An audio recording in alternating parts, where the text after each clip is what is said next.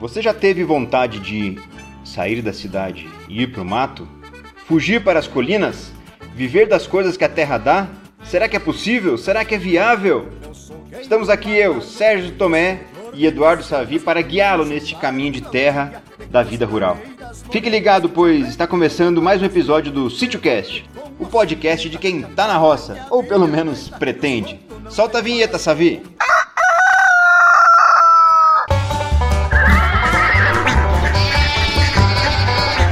SítioCast, o podcast da roça.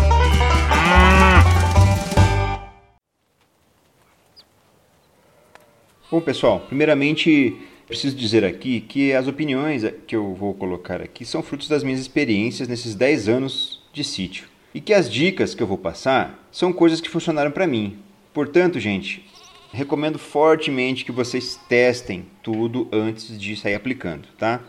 Então, assim, testa e tira a tua, a tua verdade disso, tá bom? Porque cada caso é um caso, são regiões diferentes, mas assim, eu prometo que só vou dizer coisas que realmente funcionaram, não aquilo que, que eu ouvi falar e que tá, a gente tem esse compromisso com a verdade, beleza? Então tá, e vamos ao nosso tema, né? E você, hein? Já pensou em morar na roça? Se não, tem algum parente que mora lá ou já morou? Quase todo mundo deve ter um pé na terra, né, gente? A família, parente. Quando não os dois pés, né? Eu, por exemplo, morei a vida inteira em capitais.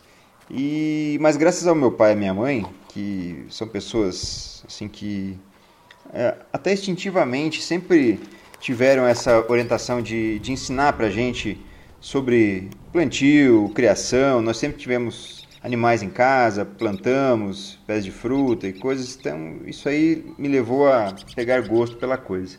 E aí, meu, meu parceiro Savi, você tem um pé na roça também? Conta aí pra gente, mano. Eu já plantei bastante feijão no algodão. Eu também rego as plantas do meu sogro quando ele viaja.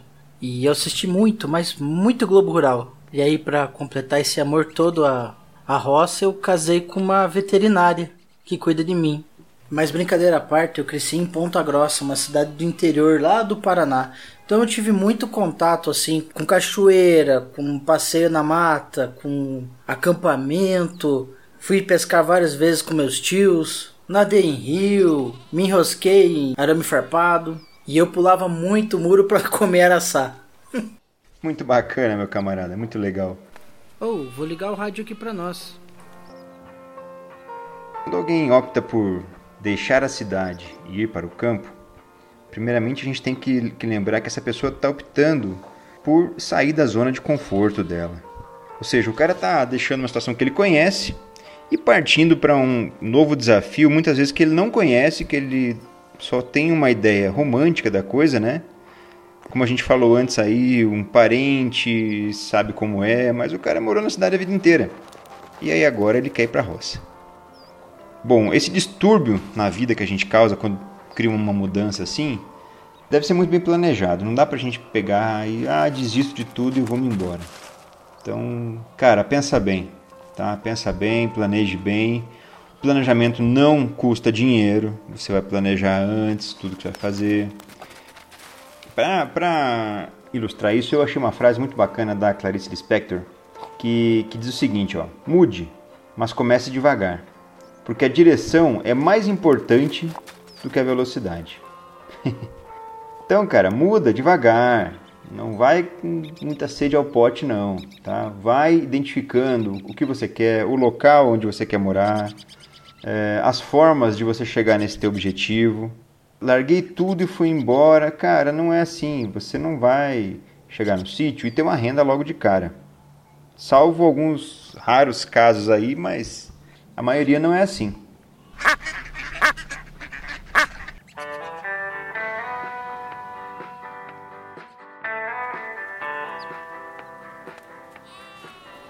Eu tenho visto algumas dúvidas da galera na internet sobre esse tema.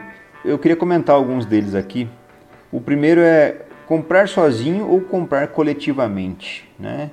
É, muita gente tem essa, essa dúvida. E poxa, será que dá para comprar uma área rural coletivamente, ou seja, você entrar num condomínio rural, eu vou te falar assim, ó, isso aí é a coisa mais legal que poderia acontecer, tá? E também mais difícil. Por quê? Decidir coletivamente as coisas é super mais complicado do que individualmente. Individualmente você vai errar sozinho e não vai dever nada a ninguém pelos seus erros, né? Coletivamente, é, quando você toma decisões coletivas, os erros ou os acertos são coletivos e nem sempre vai ser aquela posição que você decidiu. Dá para fazer? Tem exemplos de gente que já com, que, que participa desse tipo de situação? Dá. Mas tem que ser muito bem conversado, muito bem planejado. Conhecer principalmente as pessoas que você vai, você vai trazer junto com você para essa moradia rural. Sozinho é mais difícil, mas você decide mais rápido. Coletivamente, Talvez a estrada seja mais tortuosa no início, mas ela será talvez mais comprida. É bacana, eu acho que é alguma coisa que vale a pena insistir e a gente perder tempo numa, numa compra coletiva, buscar esse tipo de, de situação.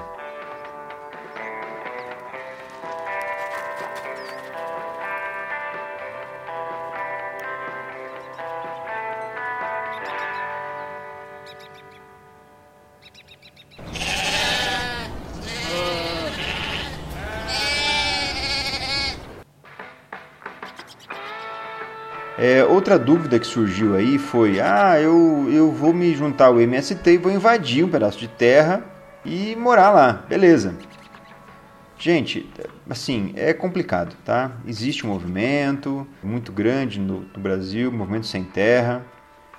Agora, sim, eu, como conselho, eu daria o seguinte: não é algo definitivo, é, uma, é, é algo que pode acontecer ou não. Você montar toda a tua estrutura de vida em cima de algo incerto, talvez o tempo que você vai perder lá em cima disso, buscando esse pedaço de terra, você conseguiria ele de outras formas, tá? Talvez pouca gente saiba, o governo incentiva de duas formas, aliás, duas formas podem ocorrer de um assentamento, né, em terras com um pequeno produtor rural. Um é através do MST e outro é o crédito fundiário, que eu acho uma opção interessante. Tem que ser mais bem explorado isso. O que é o crédito fundiário? É uma grana que o governo financia para você, para você comprar a sua terra. É um processo, você vai ter que entrar, vai ter que achar essa terra, ela tem que ser, tem que estar em vários parâmetros aí legais, tal. Mas cara, é um negócio que você comprou, se você pagar é seu, ninguém pode falar nada quanto a isso. Entendeu? Então assim, entre essas duas opções, eu ainda fico com o crédito fundiário eu acho que é algo mais seguro. Eu vou passar um cafezão aqui pra gente. Antes de ir para a roça definitivo, como eu falei antes, o ideal é você tentar passar um tempo na roça. Tá? Vamos seguir ali a linha da Clarice Lispector, mudar devagar. Então, cara, se você se decidiu isso, eu, o mais difícil é você decidir, falar, ó, eu vou seguir esse caminho para minha vida, eu quero que isso faça parte da minha vida, da minha família, dos meus filhos. Então vou passar um tempo lá na chácara de um, de um conhecido, de um amigo, acampar lá um fim de semana, ver como é que é a vida, a rotina. Aquele feirante que você conhece, chega para ele e fala assim, cara, ó, posso ir te ajudar um fim de semana lá, a colher, a plantar, ver qual é a realidade dele, como é que funciona. Isso aí tudo vai te dar bagagem para você decidir as coisas que você quer, optar, escolher área, ajudar a decidir o que você vai fazer depois, quando estiver na área. Essa bagagem é muito útil depois que você estiver em cima de, um, de uma área rural. E outra, aprender com os outros e na área dos outros é muito mais barato do que na sua. Vai por mim que eu, eu sei disso. Eu estou há 10 anos ralando no meu sítio e não é barato, gasta muito, tem que aprender, é doído, é um passo para frente, às vezes dois atrás para poder ir seguir adiante. Tá? Então deixo aí esse pitaco para vocês aí. O cafezinho tá pronto.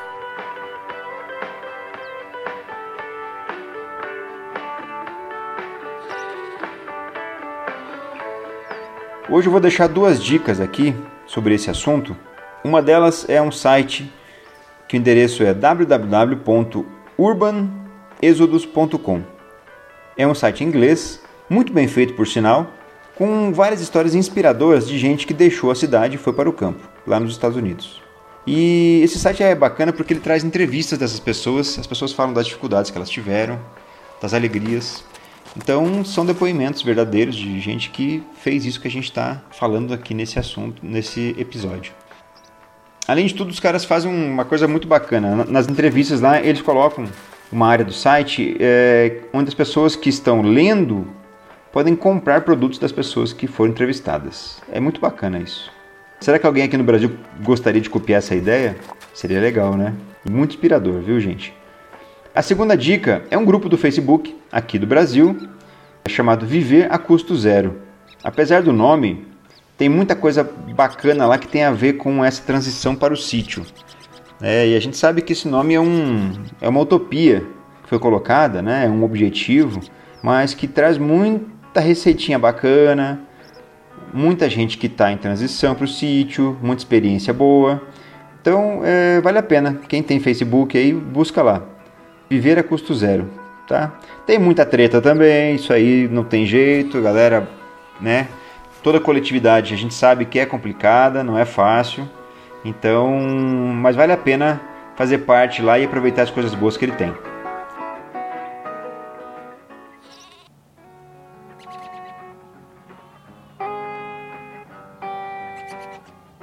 Bem, agora é o momento que eu comecei fazendo o primeiro episódio e a galera gostou, eu vou continuar fazendo, que é o momento do caos. Eu vou contar alguma historinha que eu sei da roça, que aconteceu comigo. E essa de hoje é uma história bem engraçada, eu contei para minha filha ontem para ela dormir, inclusive, ela achou legal. Eu estava com meu pai, isso era no, no Mato Grosso, no município de Nobres. Meu pai tinha um sítio lá e a gente ia para lá fim de semana trabalhar e dormia lá. E naquela época tinha só uma casinha feita de palha de babaçu, palha de coqueiro, né? Então era uma casinha muito simples. A gente dormia numa cama, assim, o chão batido, né? Uma coisa bem assim, saudosa até, porque, poxa, era toda um, uma situação ali, quase aventura, né? E certa noite estávamos dormindo, eu e meu pai, e à noite eu comecei a sentir alguma coisa me beliscando na cama, assim, como se fossem pequenas picadas, né? E aquilo me acordou, eu peguei a lanterna e fui procurar o que que era, formiga. Falei, putz, formiga em cima da cama, né? Aí comecei a ver muita formiga. Aí tinha formiga para todo lado. Aí eu iluminei o chão, o chão estava se mexendo, tanta formiga. Eu iluminei o teto, tinha formiga no teto, inclusive as que estavam me mordendo tinham caído em cima de mim, teto. Era um enxame de formiga, não sei como é que chama isso. e elas estavam invadindo a casa. E aí eu chamei meu pai rapidamente, falei: "Pai, acorda, tem formiga para todo lado". E a gente pegou, saímos correndo lá de dentro, lá se batendo com a lanterna na mão. Isso era coisa de 3 horas da manhã assim aquele susto todo, né? E saindo para fora da, da, da, casa, a gente começou a observar um fenômeno que eu nunca tinha visto, que é uma correição de formiga, que é um troço incrível. Chega uma estrada de formiga do mato, elas vêm todas coordenadas, elas entraram na casa, foram em todos os locais da casa procurar comida, tanto que tinha um ratinho que morava na palha, até o ratinho se lascou, saiu correndo lá, gritando. As formigas pegaram ele também. Então elas entram, comem tudo que puderem comer e do outro lado da casa tinha uma estrada, assim, mais ou menos de uns 20 centímetros de largura, só de formigas saindo para o mato de novo. Então era um ataque coordenado. E para quem nunca viu isso, depois procura aí correição de formiga, um negócio muito interessante. E que aconteceu comigo aí, a gente perdeu aí o que umas duas horas de sono, três horas até quase amanhecer o dia. E depois elas foram embora, como se nada tivesse acontecido. E nós voltamos a dormir até de manhã e, e, e essa é a história.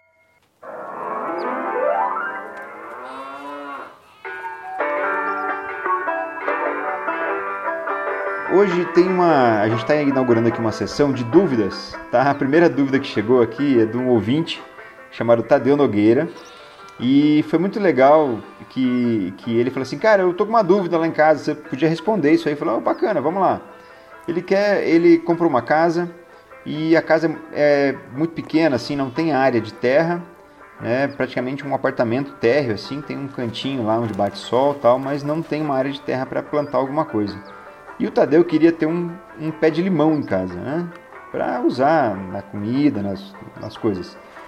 E aí ele me perguntou se poderia plantar limão em vaso.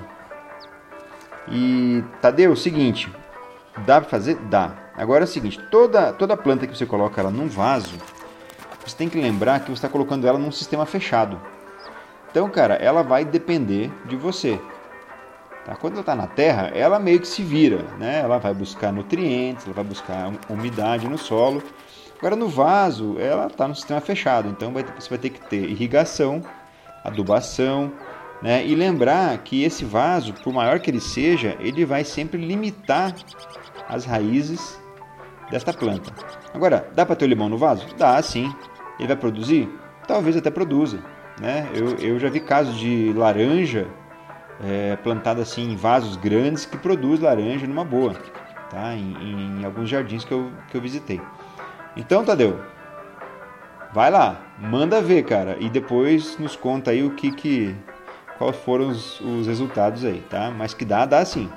Pode fazer o teste aí que vai dar certo, tá bom? Bom, é, o nosso contato é sitiocast@on-sitio.com.br. Nós estamos também no Instagram e no Facebook. Se você tiver alguma dúvida, um comentário, é, elogios, o que for, manda pra gente aí que a gente vai ler, vai tentar responder a dúvida e trocar uma ideia, tá bom? É, lembrando que contamos sempre com o apoio de Savi Podcast, nosso editor. Dá um grito aí, Savi! Não posso, vou acordar o nenê. e o sítio Quinta dos Pirilampos, né? Aqui, nosso sítio aqui perto de Brasília, que produz um sistema muito interessante chamado Sistema Espiral. Uma hora a gente vai falar sobre isso aqui no, no sítio Cast. E que a gente fala que é mais que orgânico, né? Que ele ajuda a recuperar a natureza, é um trabalho muito bacana que a gente desenvolve lá no sítio. Tá bom, gente? Agradecemos aí a audiência de algumas pessoas. A Fernanda e o Vitor Schiffer, que estão nos escutando, que querem ter um sítio também. Ao Tadeu, que mandou a dúvida aí, muito obrigado, meu amigo. E por hoje ficamos por aqui. Até a próxima, um abraço e até o próximo SítioCast. Valeu!